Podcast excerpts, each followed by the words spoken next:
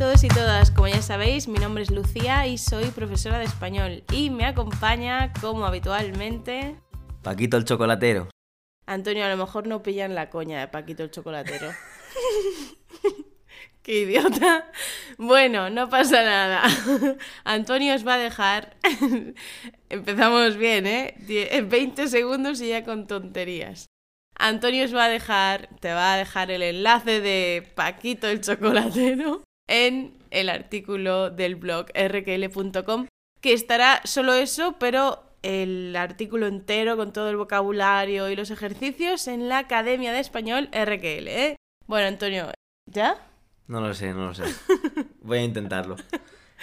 Venga, antes de empezar con el tema de este episodio, simplemente quería deciros que la semana pasada ya empezamos las clases de conversación en la academia en grupos y fueron geniales. Hubo cuatro clases en total para que fuéramos grupos pequeños y para los diferentes usos horarios y la verdad es que una maravilla.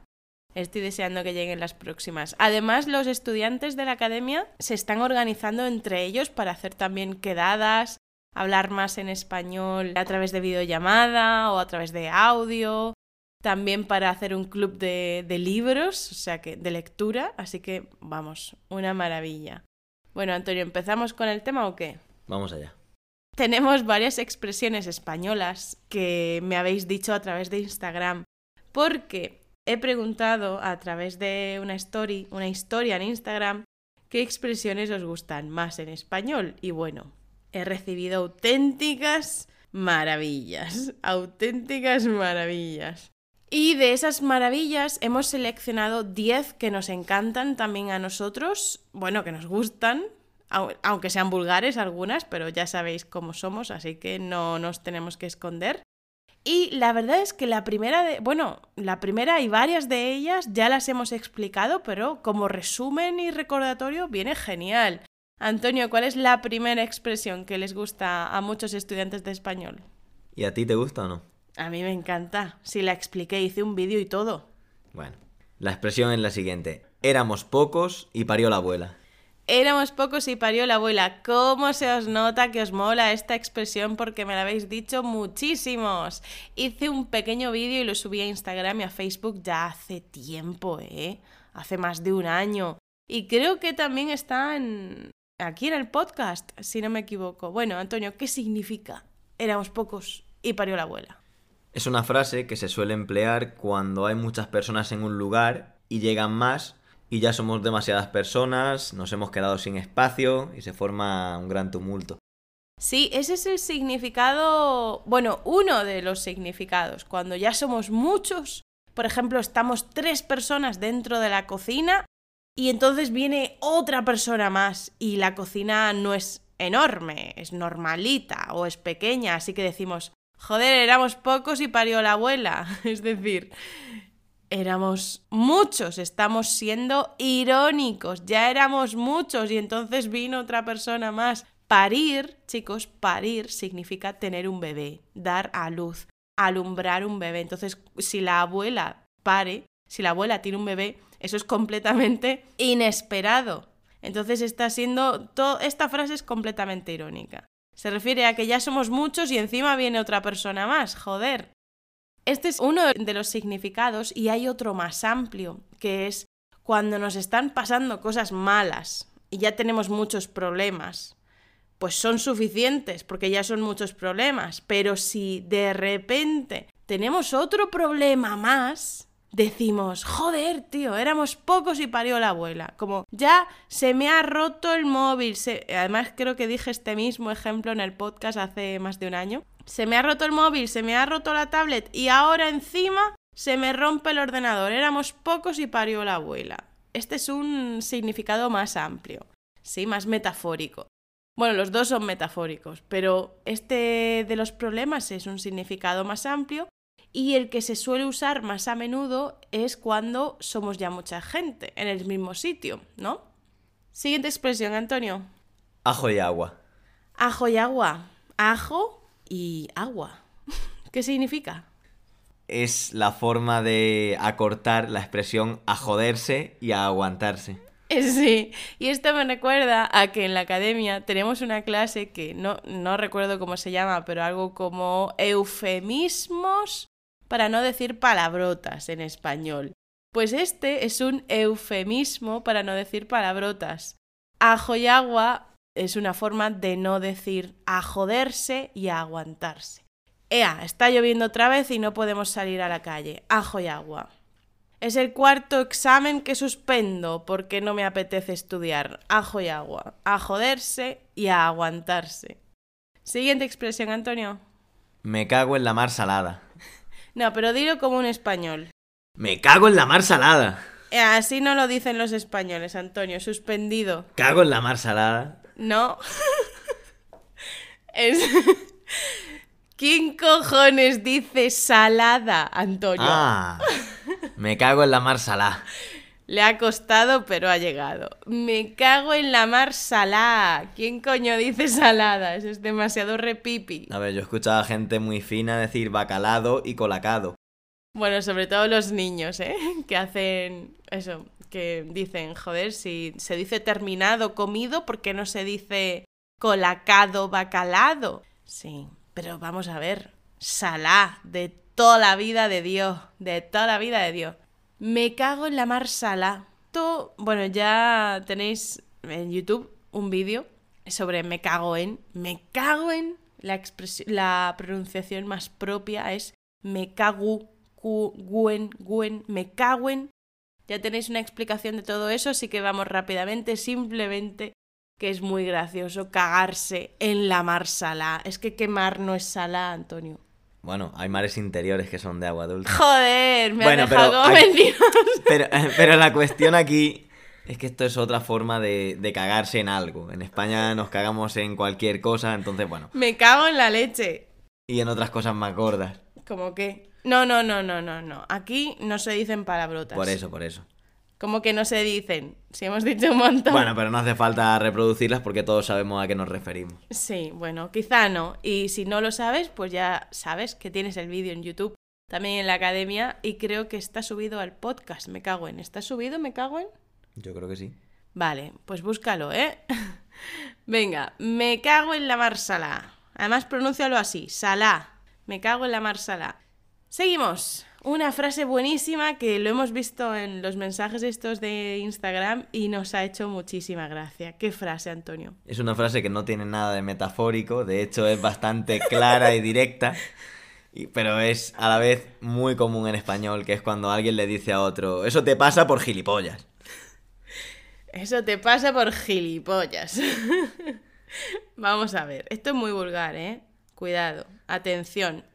Alerta roja de vulgaridad. Gilipollas todos sabemos que es un insulto, es una palabrota y además es fuerte. A ver, fuerte. Que no es como tonto o idiota, que es algo muy suave, no. Gilipollas es fuerte. Entonces, cuando le decimos a alguien, eso te pasa por gilipollas, mm, o somos una persona muy vulgar, o tenemos muchísima confianza, o realmente la otra persona ha hecho algo muy malo. La otra persona ha hecho algo muy malo y como consecuencia de eso que ha hecho, le pasa algo malo a esa persona, ¿sí? Hace algo que está mal. Hace algo que está mal. Ejemplo, puede ser que hayas visto el típico vídeo de algún gilipollas, porque esta es la palabra adecuada, que tira basura a la calle. Un gilipollas que tira, va conduciendo y tira, no sé, algo de basura a la calle. Y entonces pasa un motorista, recoge esa basura que ha tirado el gilipollas a la calle y se la mete por la ventanilla de vuelta. Le mete la basura de vuelta al coche. ¿Qué frase le diríamos al conductor que ha tirado la basura a la calle? Antonio. Claramente eso te pasa por gilipollas. Eso es. Así que cuando tú haces algo malo a propósito y conscientemente, plenamente consciente, y te pasa algo malo como consecuencia, otra persona te puede decir, eso te pasa por gilipollas. Y recordemos que esta frase también se puede cambiar por otras palabras como eso te pasa por idiota, por imbécil, por Sí, sí. capullo. Muy bien. Este lo podemos cambiar. Eso te pasa por maleducado. Eso te pasa por idiota. Eso te pasa por... ¿Por qué? Por cualquier motivo. Eso te pasa por hablarme así. Me has hablado mal y mira lo que te ha pasado. Eso te pasa por... bla, bla, bla. Pero sí, eso te pasa por gilipollas. Es la mítica. Venga, Antonio, vamos con la siguiente. Ser pan comido. Ser pan comido es algo que ya hemos visto en un vídeo sobre expresiones para decir que algo es fácil en español. Así que ser pan comido significa ser Muy fácil, muy sencillo. muy fácil. ¿Por qué? Porque el pan es maravilloso, es una de las mejores cosas sobre la tierra. Así que, Y aparte suele ser bastante blando en general, porque aunque Eso por es. fuera es más crujiente, pero por dentro es todo miga y la miga es blandita. sí, sí. Así que si está muy bueno y es fácil de comer, en resumidas cuentas, ser pan comido es algo muy sencillo porque comer el pan es muy fácil y además es barato, a priori. ¿No? Más o menos es barato. Así que ser pan comido, ser fácil. Seguimos. Una bastante chula. Irse con la música a otra parte. ¿Esto qué es lo que es? Como dirían en Murcia capital, ¿esto qué es lo que es? Bueno, es una frase que normalmente se suele utilizar cuando alguien reprende o le echa la bronca a alguien que viene a molestar, a incomodar, porque viene con impertinencia o con haciendo ruido o, molest- Pero- o pero- molestando. Pero no le dice a la otra persona, irse con la... No, que es lo No, que le dice. Vete con la música a otra parte. Y con esa tonalidad tan tranquila. Vete con la música a otra parte. Joder. Dios, Dios, tranquilidad, por favor. Vamos a dejar sorda a la gente. Vete con la música a otra parte, eso es. Le decimos a una persona que nos está tocando las narices o la moral, vete con la música a otra parte. Quizás se refiere a, a- esos músicos que iban de una mesa a otra en restaurantes, en bares, músicos que iban de una mesa a otra buscando que le dieran dinero a cambio de tocar pues el instrumento que usaran, ¿no? Antes era eso, aunque ahora en la actualidad lo que vemos sobre todo son hombres que van vendiendo flores. ¿no? Yo, yo lo que he leído era que, que esto viene por los cómicos, los cuentacuentos, los músicos ambulantes que había antes, que iban por los pueblos, por las plazas, y cuando la gente se cansaba de ello y no quería seguir aguantando, le decían que se fueran con la música a otra parte. Buenísimo.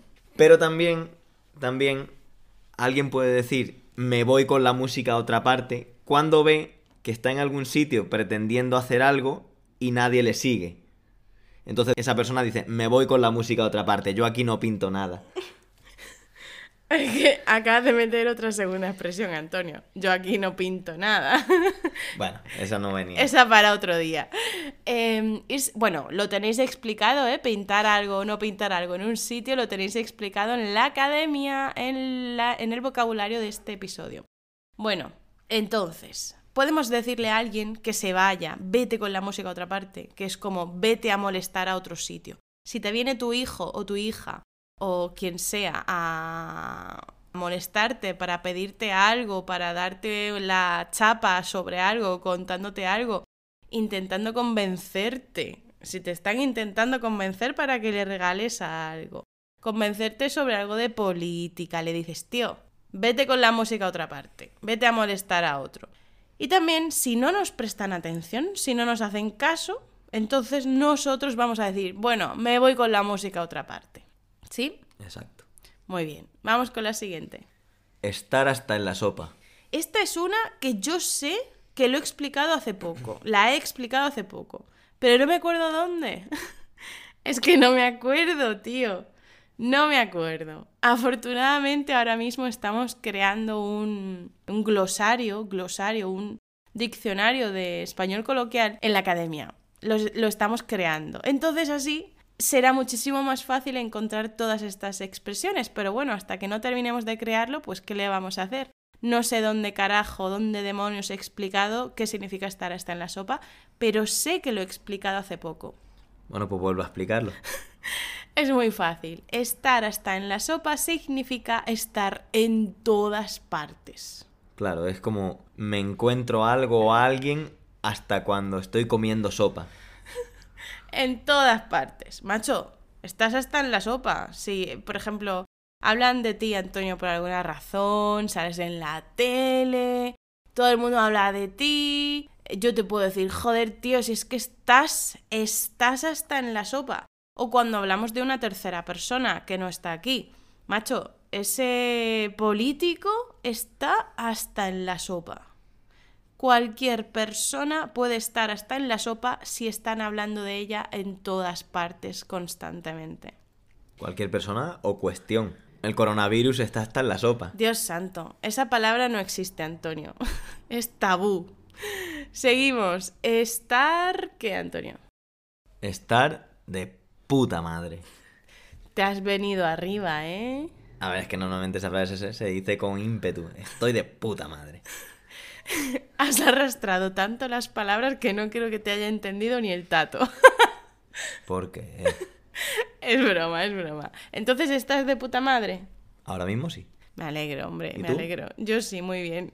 Muy bien o de puta madre. Estoy de puta madre. Eso sí. Algo, esto también lo he explicado, de hecho es, uno de los episodios más escuchados del podcast. Si es que qué mal educados que somos todos, ¿eh? Cómo os gustan las palabrotas, cómo os gustan. Esto es una palabrota, es una expresión vulgar, pero no tiene nada en contra de las madres. Si tuviera algo en contra de las madres, ya te digo yo que yo no lo usaría significa estar muy bien, estar perfecto, sentirse estupendamente. Si estás de puta madre, que espero que lo estés, significa que estás muy bien. Pero ¿y si lo dices de forma irónica? Estoy de puta madre.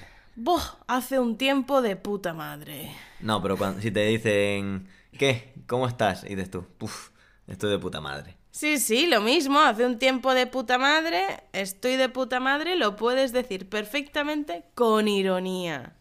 Eso es como si dices, ¡uh! Estoy muy bien, estoy genial. Por el tono sabemos que es ironía, que estás como el ojete, que estás como... ¡Uy! Más expresiones, que estás como el culo, que estás muy mal. Pues, en fin, en la vida, estar de puta madre puede ser positivo o puede ser negativo si lo usas de forma irónica. ¿Sí? ¿Seguimos? Sí, seguimos. La siguiente frase es, algo brilla por su ausencia, algo o alguien. Sí, brillar es destacar, ¿no? Tener un brillo, por ejemplo, una joya, cuando le refleja la luz, brilla, brilla. Entonces, destaca. Si algo brilla por su ausencia, ¿qué significa, Antonio? Que no está. Básicamente que, que el brillo de esa persona se aprecia porque no está, por su ausencia. Antonio, estás de puta madre, ¿eh? Sí. Algo brilla por su ausencia. Significa, como ha dicho Antonio, que algo destaca porque no está. Si destaca por su ausencia, brilla por su ausencia, es porque hemos notado su ausencia. Y su ausencia destaca. Destaca que no está. Nos hemos dado cuenta. Lo usamos así con un poquito de juego, un poquito de ironía. Por ejemplo, uff, en esta casa la limpieza brilla por su ausencia, ¿eh? En esta casa la limpieza brilla por su ausencia. O en esta casa la buena decoración brilla por su ausencia. Cualquier cosa. Normalmente es para algo negativo, ¿no? Sí, se suele utilizar con ese tono negativo de... En tu última fiesta de cumpleaños, Paco brilló por su ausencia, ¿eh? Vamos, que Paco ni apareció. Sí, sí. O sea, qué capullo Paco, ¿eh? Que no vino a la última fiesta de cumpleaños. Vaya tela. Sí, sí. Brilló por su ausencia. Es como que hay algo que destaca porque no está y es evidente que no está. Por eso usamos esta expresión así de forma un poquito irónica, con juego, eso. O cualquier cosa, incluso la educación. La buena educación hoy en día brilla por su ausencia. ¿Estás de acuerdo? La higiene personal de alguien Joder, brilla por su ausencia. eso es muy duro, eso es peor. La higiene personal. Eso es durísimo. La higiene personal brilla por su ausencia, vaya tela. Bueno, Antonio, vamos con la última, que en la última, la educación brilla por su ausencia. Mentira, porque es una frase totalmente común y del día a día. Así que, Pero no es lo más educado que le puedes decir a obviamente, pero es una frase que, que, vamos, cualquier día te la, te la puedes escuchar varias veces, como mínimo. Obvio, obvio. De hecho, la usamos mucho. Mucho. Muchísimo. Venga, ¿le decimos ya qué frase es o nos esperamos un poquito? Nada, decimos ya. Jolín. A tomar por culo. A tomar por culo. Eh, pero de verdad, ¿eh? que no es culpa nuestra. Que alguien, un estudiante de español, Te incitan. eh, lo ha escrito en, el, en, en esto de preguntas y respuestas de Instagram. Así que, ¿qué culpa tengo yo, eh? No, no- o nosotros, no tenemos culpa. De hecho, han dejado otra que también, que también es vulgar, ¿eh? Culo al aire. Tener el culo al aire o dejar a alguien con el culo al aire. Pero bueno, eso ya para otro día. A tomar por culo, Antonio. ¿Qué significa? A tomar por culo es mandar a alguien lejos. Vamos a ver. Vamos con calma. Es un que te jodan, que le jodan. Calma, calma, calma. Primero vamos a decir que a tomar por culo tiene un significado sexual, que es recibir... mm, A ver, ¿cómo explicamos esto con tacto? Tener sexo por, eh, por otro agujero. Sexo anal. Eh, Sexo anal, muy bien. Pues ya está, eso es tomar por culo, ¿vale? Pero se utiliza a tomar por culo como un insulto. Si le decimos a una persona, vete a tomar por culo, vete a tomar por culo, te estoy mandando a que te hagan daño, te estoy mandando lejos, como ha dicho Antonio. Y es que otro significado es estar lejos. Si yo digo, buah, esa tienda está a tomar por culo, significa esa tienda está lejos. Que ya me diréis vosotros qué cojones, qué carajo tiene que ver tomar por culo con estar lejos. De verdad, es que no lo entiendo. porque una cosa que está lejos está a tomar por culo? Pues cosas de, del significado de las frases con el paso del tiempo. Bueno, yo creo que es que nos jode que algo esté lejos, porque si algo está lejos y tengo que ir hasta allí, me jode, ¿eh? Me jode mucho. Así que está a tomar por culo. Cuidado que joder también viene de... Sí, sí, es que todo está relacionado con lo mismo. Pero bueno, que a tomar por culo podemos, uno, mandar a alguien a tomar por culo, que es decirle que le jodan, Que se vaya a la mierda. que se vaya a la mierda, vete a tomar por culo, vete a la mierda, Vete lejos, quítate de aquí. vete a freír espárragos, vete a... Toda esta frase también se... La hemos explicado. Vete a freír espárragos, vete a pastar, vete a pastar, Vete a cagar. vete a cagar, vete Al carajo. al carajo, vete... Bueno, va, corta, corta, corta. Lo habéis entendido, ¿no? Entonces, Creo que sí, ha quedado claro. a tomar por culo, uno, punto uno, mandar a alguien a tomar por culo, mandarle a alguien a todas esas cosas. Y punto dos, estar lejos. Estar a tomar por culo, estar lejos. Esa tienda está a tomar por culo, ve tú. Ese restaurante está a tomar por culo, vamos a tener que coger el coche. Esa ciudad está a tomar por culo, no vamos a poder visitarla hoy. ¿Sí? Es vulgar, pero lo usamos. Igual que usamos mierda, joder, hostia, a tomar por culo está al mismo nivel. Es decir, aunque tenga esa, esa, ese significado sexual, lo usamos igualmente. Está al mismo nivel de las otras palabrotas, así que no pasa nada, no te preocupes, no estarás siendo demasiado vulgar. Al mismo nivel que joder, hostia, etc. En fin, Antonio, yo creo que ya hemos terminado. Hemos dicho ya 10 expresiones españolas que les gustan a los estudiantes de español. Llevamos casi media hora. Lo vamos dejando aquí, Antonio. Sí, es el momento. Estupendo. Entonces, esperemos que como ya conoces estas expresiones, ahora te las encuentres hasta en la sopa, porque esto es lo que siempre pasa. No conoces una expresión y nunca la ves, o la ves una vez y ya está, o la escuchas una vez, pero en el momento en que la conoces, te la han explicado, a partir de ese momento es como que empieza a aparecerte hasta en la sopa. A mí eso siempre me pasa y seguro que también te pasa a ti.